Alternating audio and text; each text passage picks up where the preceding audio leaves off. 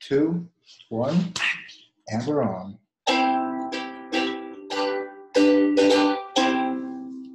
Hello, everyone. Welcome to Bedtime English. 大家好，欢迎收听睡前英语，我是 JJ。我是 Benji。嗯，今天的节目呢，我们来给大家讲一讲一个非常有趣的故事，叫《狮子和老鼠》。狮子和老鼠，嗯，哎，我正好想起来了一个老鼠的笑话，嗯，那是这么什么笑话呢？他这讲么来听说听吧的。，是的，四只老鼠在吹牛。甲先说：“我每天都拿鼠药当糖吃。”乙说：“我一天不踩老鼠夹，脚都发痒。”丙说：“我每天不过几次大街，不踏实。”丁说：“时间不早了，回家抱猫去喽。”哈哈哈哈。这个笑话确实非常好笑。 嗯，那我们开始吧。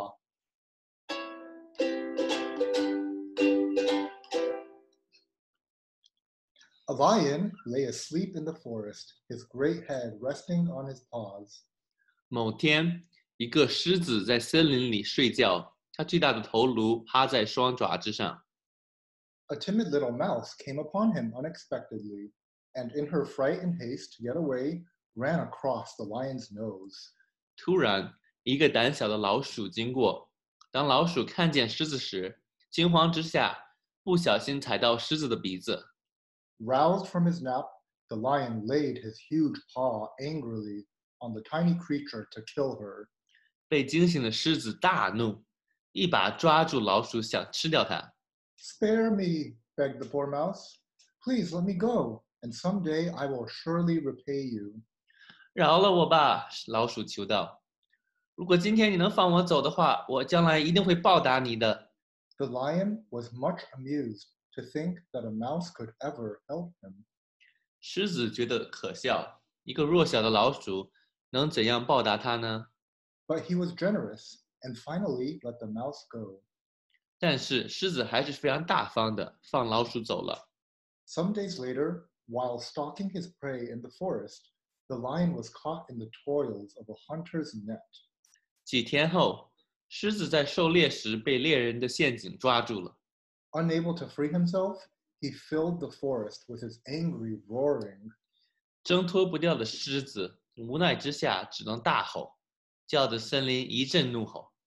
The mouse knew the voice and quickly found the lion struggling in the net. 听见声音的老鼠立即认出了狮子， Running to one of the great ropes that bound him, she gnawed it until it parted, and soon the lion was free. 老鼠跑去将困住狮子的绳子咬断，帮狮子逃脱了陷阱。 You laughed when I said I would repay you, said the mouse.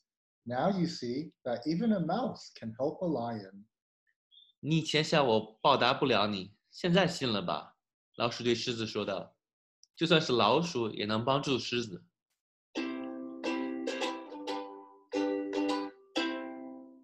嗯，好的。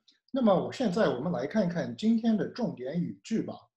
今天我们要学的第一个字是 timid，timid，胆小，timid。She is a little cat. 它是一个胆小的猫。 My timid sister is afraid of the dark. 我胆小的妹妹怕黑。嗯，我们第二第二个字是 spare，饶恕，spare。The king spared the criminal. 国王饶恕了犯人。 The king spared the criminal. 国王饶恕了犯人。嗯，好的，我们第三个字是 repay，报答，repay。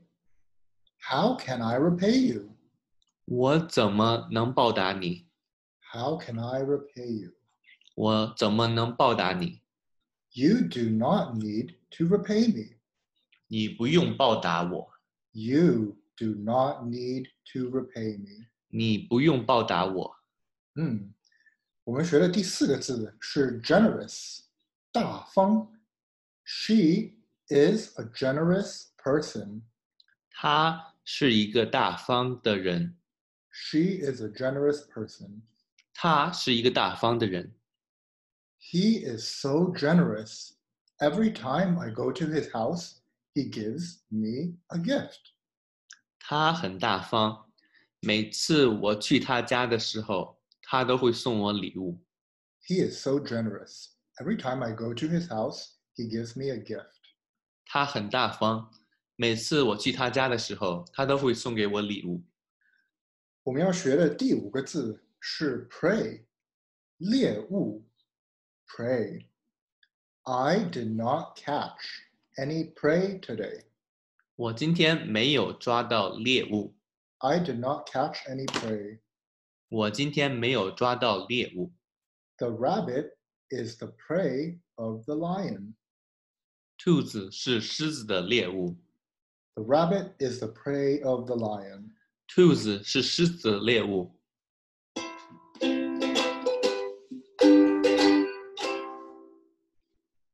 好的，那么今天就到这里吧。Thank you for listening, and see you next time. 感谢收听，我们下次再见，拜拜。 Bye bye. 哎。